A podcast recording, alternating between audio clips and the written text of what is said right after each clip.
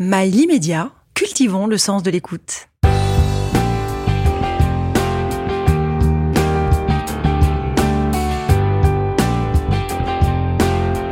Intellectuellement délinquant, avec Alex Rail.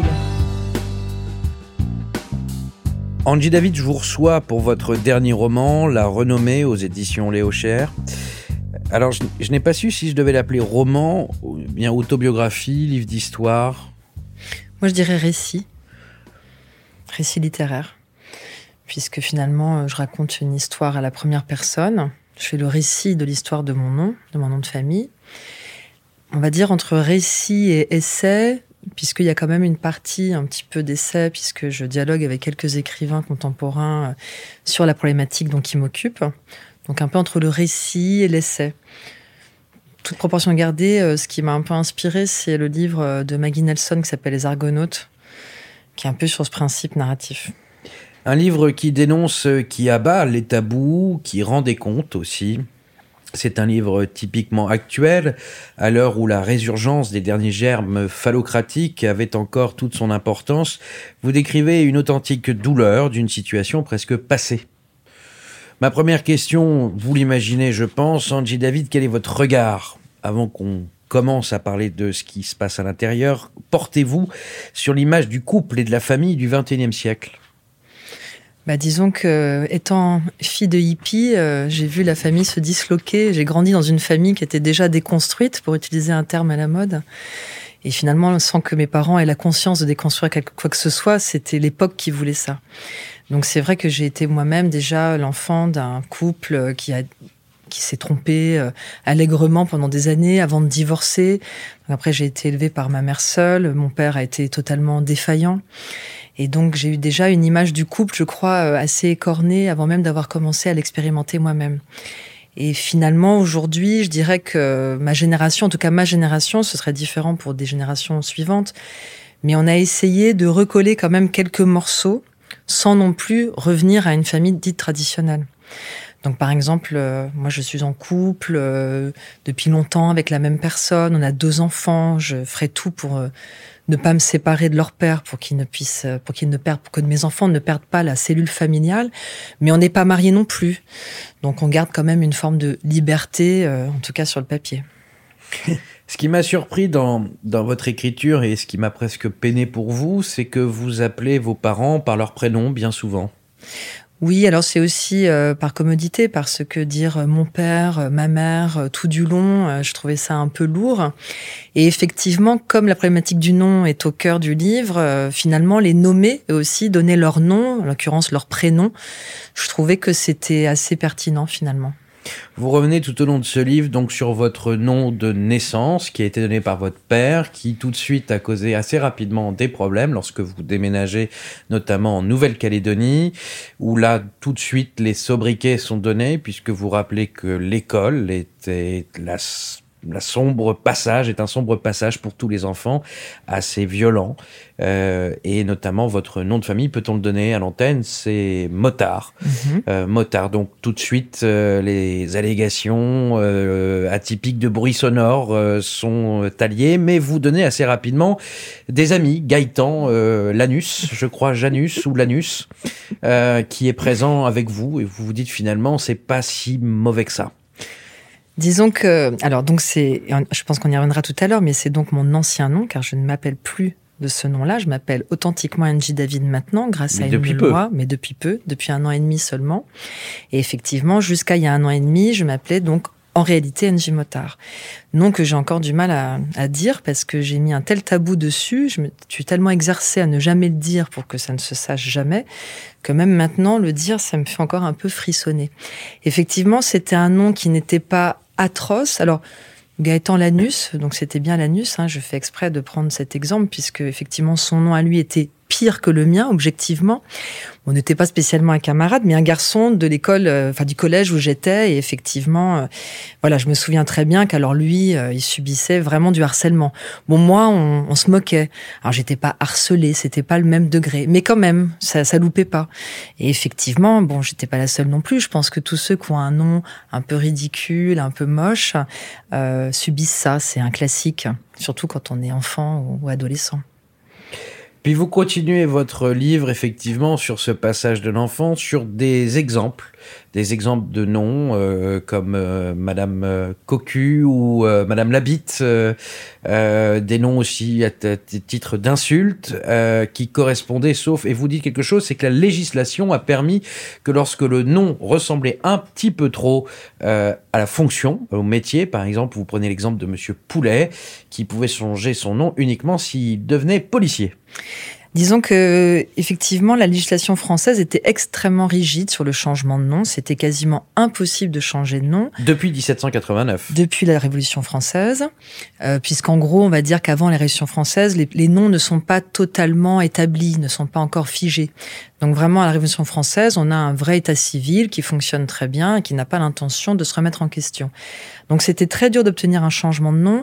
Il fallait vraiment avoir un nom atroce, comme euh, effectivement Monsieur Cocu ou Madame Labitte, nom que j'ai pris dans un document de l'INA qui a fait fureur sur les réseaux, que tout le monde s'envoyait. Les parce noms que- dans les années 70. dans les années 70, que c'est vrai que bon, c'est comme ça, mais ça fait rire, et même moi, ça me fait rire, quoi. C'est ex- extrêmement hilarant.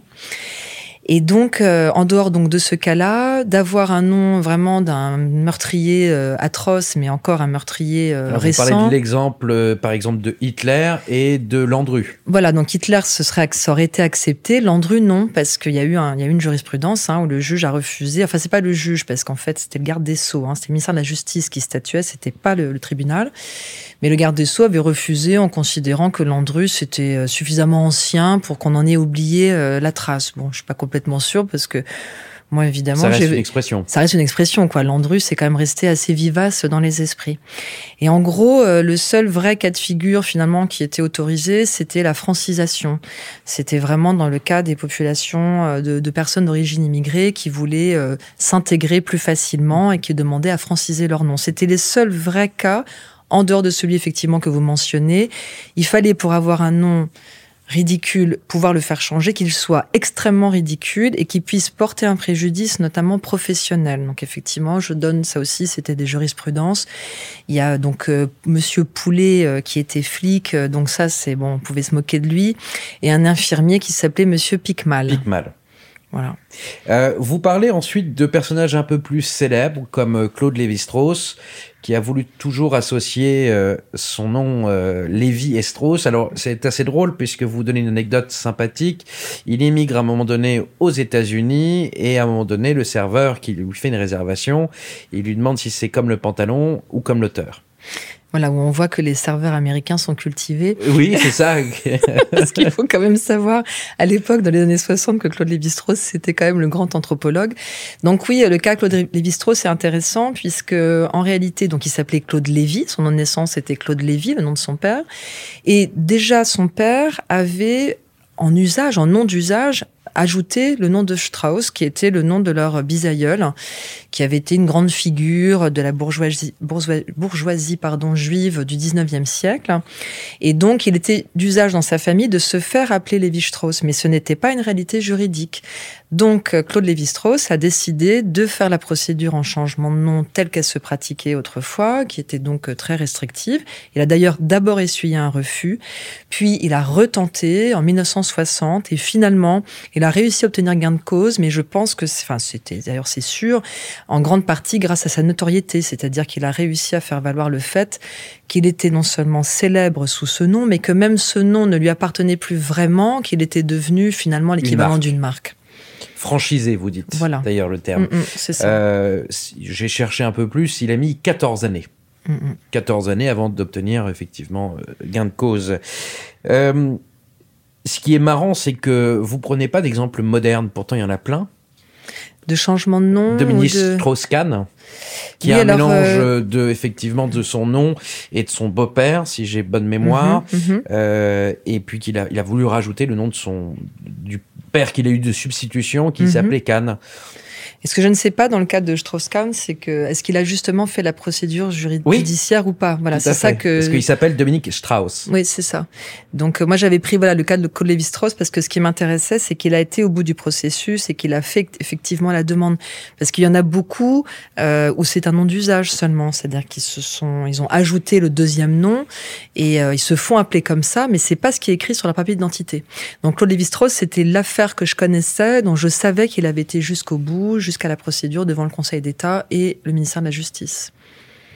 Vous citez, vous citez aussi d'autres exemples, peut-être euh, différents, qui sont euh, les, les, Juifs qui ont changé leur nom. Euh, il y a eu deux époques, deux périodes de ce changement de nom. Il y en a eu avant au 19e siècle, mhm. puis après la guerre. Oui, donc au 19e siècle, c'est la première vague d'assimilation finalement des populations juives, et puis évidemment après la guerre, après la Shoah, euh, beaucoup de familles ont voulu changer leur nom, faire modifier leur nom euh, pour ne pas risquer de subir euh, une nouvelle fois ce qu'ils avaient subi pendant la Deuxième Guerre mondiale. Et donc c'est un processus qui a été valorisé quand même par la France. Donc on a accordé beaucoup de changements de nom à ce moment-là, mais c'est un processus qui s'est retourné euh, contre les générations suivantes. C'est ça qui est intéressant, c'est-à-dire que les enfants et petits enfants de ces gens-là au contraire, ont voulu retrouver leur nom juif pour justement être en adéquation avec leur identité, ne pas se sentir dans une sorte de porte-à-faux où ils se sentaient juifs mais ils portaient un nom français. Et ça a été extrêmement difficile de faire marche arrière, puisqu'évidemment la procédure consistait à franciser un nom pour justifier d'une meilleure intégration. Dans l'autre sens, ça ne marche pas, on peut pas se désintégrer. Vous parlez et vous concluez presque votre livre par le fait de dire ben, je souhaite que mes enfants, eux, portent le nom de leur père. Oui, alors pour la raison euh, suivante, la principale raison, c'est que à l'époque où j'ai eu mes enfants, il n'y a pas si longtemps, euh, le seul nom que j'aurais pu transmettre, c'est mon ancien nom, puisque je ne m'appelais pas encore véritablement David. Donc il aurait fallu que mes enfants portent le nom de mon père et évidemment il n'était pas question. J'ai pas passé ma vie à effacer ce nom pour qu'il ressurgisse sur mes enfants et je n'allais pas leur refourguer ce, ce fardeau. La deuxième raison que j'explique aussi dans le livre, c'est que ma grande théorie, c'est qu'il faut choisir le plus beau nom des deux. Alors évidemment, ça c'est pas très ni sociologique ni philosophique, c'est purement esthétique, mais j'assume. Et donc euh, le nom de leur père étant objectivement plus beau, je trouvais naturel qu'ils portent ce nom-là. Est-ce que vous pensez que si vous avez aimé, aimé euh, votre père et qu'il avait été présent, vous n'auriez pas vous auriez apprécié votre nom? Oui, je pense que c'est la vraie question à se poser euh, par rapport à ce livre. Et effectivement, euh, c'est quelque chose, je, je, le crois. Je crois que si, bien sûr, je trouvais que ce nom n'était pas très beau, c'est vrai que je crois que pour faire une carrière publique, il faut se choisir un beau nom. Et je suis très favorable au pseudonyme. Et je trouve que d'ailleurs, beaucoup d'artistes aujourd'hui euh, devraient en prendre un, plutôt que de trouver que leur nom va bien comme ça, alors qu'il est vraiment pas terrible. Mais il est évident que si j'avais beaucoup aimé mon père, euh, la, problématique aurait été tout à fait différente. J'aurais beaucoup plus culpabilisé, ça m'aurait quand même embêté, j'aurais eu l'impression de le renier. Alors que là, j'avais vraiment absolument aucun état d'âme. Vous parlez à un moment donné, vous discutez avec une amie qui est psychiatre, je crois, ou psychologue, Mio, Catherine Millot. Psychanalyste, oui. Psychanalyste, Catherine, mhm. Millot, Catherine Millot. Et qui, lui, qui vous a dit, vous avez gagné 15 ans de psychanalyse. Vous parlez du rôle de l'inceste, et notamment de votre père. Euh, et d'ailleurs, même de vos grands-parents, vous leur donnez des prénoms. Hein, vous dites pas, mais assez rarement.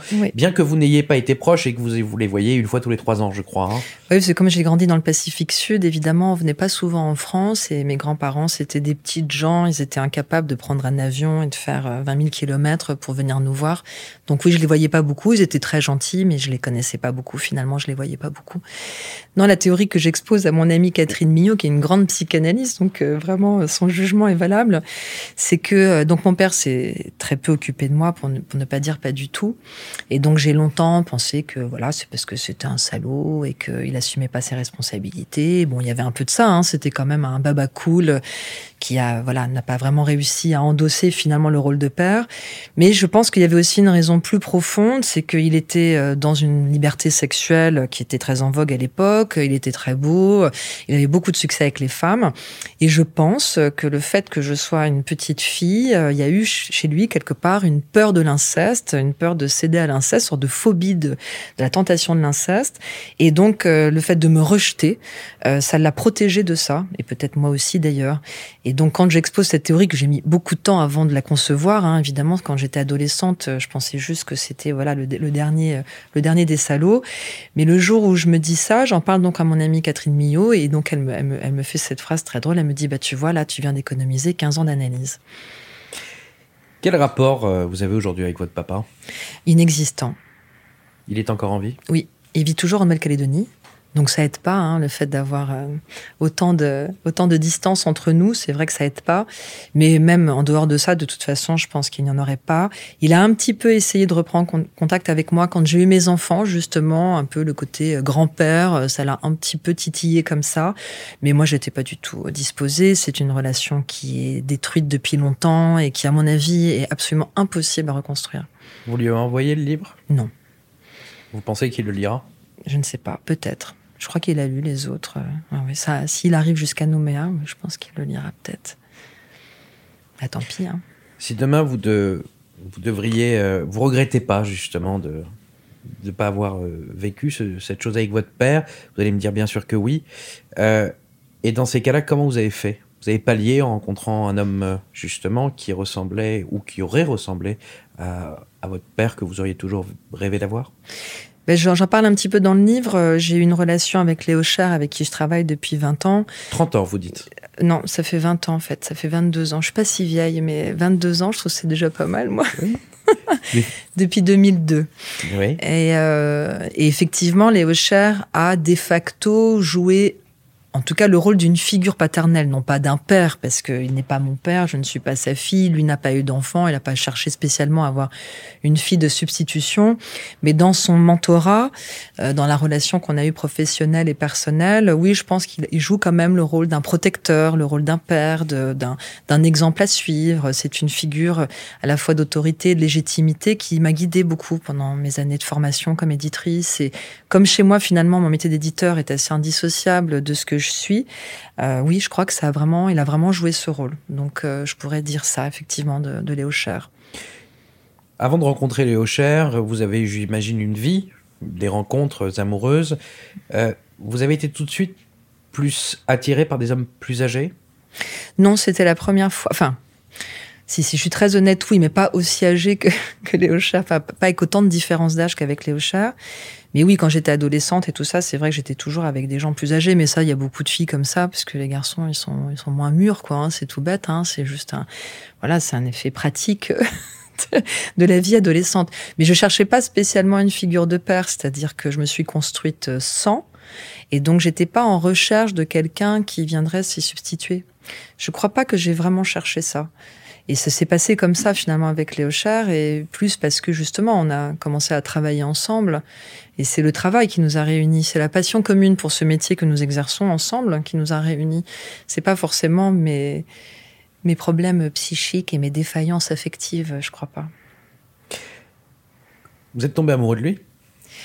Oui, on a eu une histoire d'amour qui a duré quelques années ouais, au début. Puis après, ça s'est fini, mais on a gardé la relation professionnelle. J'en parle un petit peu. Je, oui. je suis assez discrète, mais j'en parle un petit peu quand même. Pas discrète, pudique. Mm, mm. Pas la même chose. Vous avez énormément de respect pour lui. Mm, et je vous trouve pas discrète sur cette relation, mais je vous trouve avec beaucoup de pudeur. En tous les cas, c'est ce que j'ai pu lire entre les lignes. Pourquoi vous écrivez? J'écris parce que je suis éditrice, c'est-à-dire que, euh, en réalité, moi, je voulais être éditeur d'abord. Et euh, donc, je pensais pas spécialement à écrire. Et c'est vrai que au bout de quelques années de ce métier, c'est Léo Char aussi qui a eu l'idée, parce que finalement, euh, il est éditeur aussi. Donc, on s'est dit, vous voyez, c'est un peu une seconde nature chez nous. Hein. Dès qu'on a quelqu'un en face, on n'a qu'une idée, c'est de l'éditer. Enfin bon, quand il nous intéresse, évidemment. Et donc assez rapidement, lui, il m'a dit, mais quand même, pourquoi t'écris pas? Pourquoi t'écrirais pas? Et puis moi, j'avais pas du tout pensé au départ. Alors j'ai fait la réponse que beaucoup font dans ces cas-là. Oui, mais à quoi ça sert? Je ne serai jamais Proust. Enfin voilà, le genre de phrases inutiles. Donc il m'a dit, non, non, mais tu seras pas Proust, mais c'est pas grave, tu peux être bah, David justement. Et donc petit à petit, effectivement, l'idée a commencé à germer. Alors je, je raconte cette histoire autour de mon nom avec cette problématique-là. Et vous d'ailleurs, vous avez peur qu'on se souvienne pas de vous en, tant que, en tant que Angie David. Et d'ailleurs, vous avez dit, il y a quelqu'un qui a changé son nom et dont on se souvient absolument pas. Vous aviez peur aussi, il y avait une notion de, on appelle ça de, vous savez, quand on est un petit peu, qu'on a peur de la chance, qu'on passe pas sous une, une échelle, on appelle ça qu'on est un peu superstitieux. Superstitieux. Il y avait l'aspect de superstition qui m'a bien fait rire. Oui, oui, disons que je me disais qu'avant d'avoir vraiment l'idée de prendre donc le nom d'Angie David, donc qui est le nom de famille de, de ma mère, euh, je pensais que je pourrais pas écrire, par exemple, parce que je n'aurais pas osé mettre mon ancien nom sur une couverture de livre. J'étais, j'avais tellement honte de ce nom, je l'assumais tellement pas, que finalement, je me serais pas autorisée à écrire, ne serait-ce que pour cette raison-là. Et donc, quand Léo Char a l'idée et me dit ben, T'as qu'à dégager le nom de ton père et tu ne gardes que le nom de ta mère et t'as qu'à te faire appeler Angie David et de toute façon personne n'en saura rien. Ça a été une telle libération que d'un seul coup, la perspective d'écrire aussi s'est présentée. Je me suis dit, bah oui, finalement, maintenant, j'ai un nom d'écrivain d'une certaine manière. Et donc, je pourrais, je serais légitime et, et j'aurais l'envie d'écrire. Et puis après, c'est venu aussi parce que j'ai fait comme premier livre une biographie de Dominique Horry qui était une grande figure de l'édition, la première grande figure de femme dans l'édition. Et donc, elle m'a aussi euh, servi de figure euh, tutorielle. Et donc, euh, j'ai eu envie aussi d'écrire ce livre pour avoir une sorte d'image absolue d'éditrice qui me servirait de modèle et de guide pour cette carrière à laquelle je me destinais.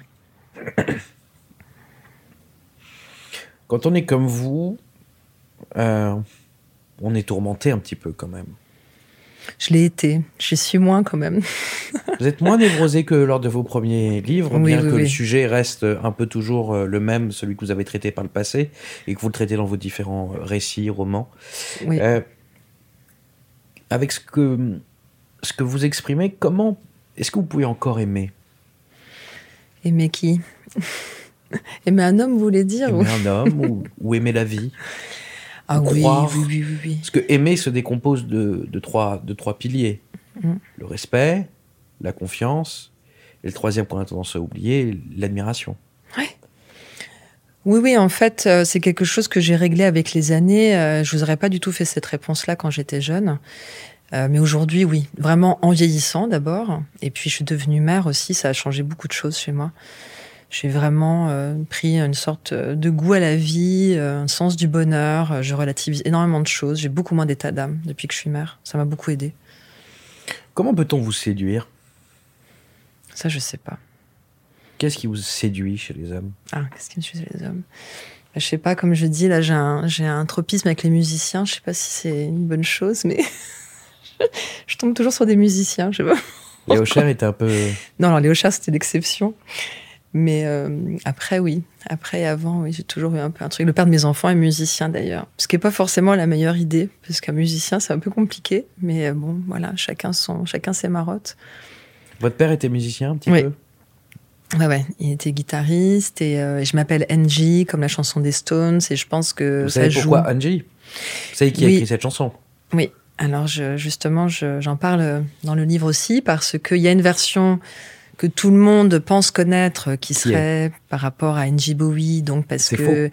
et c'est faux et donc justement je Angela, le dis, c'est la fille, c'est la fille de la fille de Keith Richards, exactement qui s'appelait Voilà. Angela d'ailleurs. qui s'appelait Angela et donc on appelait Angie parce que chez, les Anglo-Saxons il y a toujours un diminutif avec le prénom et donc quand on s'appelle Angela chez les tout le monde vous appelle Angie et donc il entendait Angie Angie à la maison, il avait composé le morceau et donc il commence à écrire le texte avec euh, Mick Jagger et il a l'idée, il dit euh, ben, on va l'appeler Angie et il a cette phrase très drôle, il dit ça sonne quand même mieux que Maureen. Oui. Voilà. Votre rapport avec Dieu Je vois que vous avez autour du cou quelques médailles, notamment euh, l'image de la Vierge Marie. Ouais. Et Ouais. ensuite, Un ange aussi, là, c'était la médaille de baptême de ma grand-mère, ça. ouais. Alors, je ne suis pas croyante, je n'ai pas été baptisée, je suis un pur produit de la génération 70, parents hippies, totalement athées, mais euh, mes enfants, eux, ont été baptisés. Euh, leur père est euh, catholique, euh, croyant et assez un peu pratiquant, pas hyper pratiquant, mais quand même c'est important pour lui. Et c'est vrai que moi j'ai eu tout de suite l'idée quand je suis tombée enceinte de notre premier enfant, je lui ai dit, alors que lui ne demandait pas, ne demandait rien en particulier, me l'aurait jamais imposé, c'est moi qui ai eu l'idée. Je lui ai dit, je pense qu'il faudrait faire baptiser cet enfant.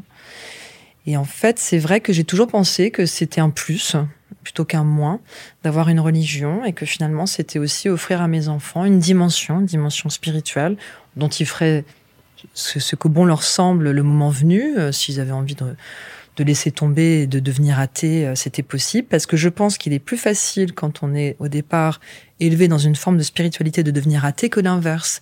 C'est quand on a été élevé de manière... ah, il y a des contre-exemples forcément, il y a des gens qui ont des illuminations, il y a des gens qui se convertissent, Ou des révélations. ou des révélations. Mais c'est vrai que moi, je l'ai vraiment vécu comme ça. C'est-à-dire que le fait d'avoir été élevé dans un monde tellement athée, une culture tellement athée, c'est comme une case en moins. J'ai coutume de dire ça. C'est comme j'avais pas, comme si j'avais pas la case spiritualité. Et ça m'est impossible de croire. Et je pense que c'est un manque. Enfin, moi, ça m'a manqué. J'aimerais bien être croyante. Qu'est-ce qui vous manque? Mais je pense une sorte euh, de confiance euh, dans l'au-delà, dans un monde immatériel et invisible, quoi. Se Pourtant, dire vous que... portez la Vierge Marie et un ange. Ouais, mais j'adore les, j'adore les gris-gris catholiques. j'adore gris -gris, les symboles. Ouais. J'adore ça, les croix, les, crucifix, j'en ai plein, des chapelets. Et pas d'étoiles de David, justement Alors, euh, j'en avais quand j'étais jeune, moi. J'aimais bien porter une quand j'étais jeune. Et puis après, je me suis dit que bon, ça, c'était quand même un peu de l'appropriation culturelle. Et que finalement, les catholiques, même si je ne suis pas catholique parce que j'ai pas été baptisée, bon, ça reste quand même notre culture en tant que Français. Et comme j'ai fait baptiser mes enfants, voilà, je me dis que j'ai mis un petit, un petit pied quand même dans l'église. Et donc dans la famille de, de, mon, de mon copain, euh, ils aiment bien me dire mais tu devrais te faire baptiser, tout ça. Mais comme je ne crois pas, c'est ça. Oui. Le futur ex. Oui, voilà. Mais euh, comme je ne crois pas, je je me sens pas de le faire parce que ce serait tricher. Je pourrais je pourrais pas le faire. Je ne pourrais pas mentir avec un tel sacrement. Donc je euh, je le fais pas. Votre rapport avec la mort? Je saurais pas trop dire. Je sais pas. Comme tout le monde, j'y pense tous les jours, non Je sais pas. C'est normal, non? Mais après, je vous dis, voilà, moi justement, j'ai vu mon grand-père, donc le père de ma mère, euh, très très laïque, très athée. Euh, c'est vrai que j'ai vu à la fin de sa vie, c'était difficile quand même hein, d'avoir une vision purement matérialiste d'existence. Euh, il est mort à 100 ans, donc il a vraiment repoussé le plus possible l'échéance.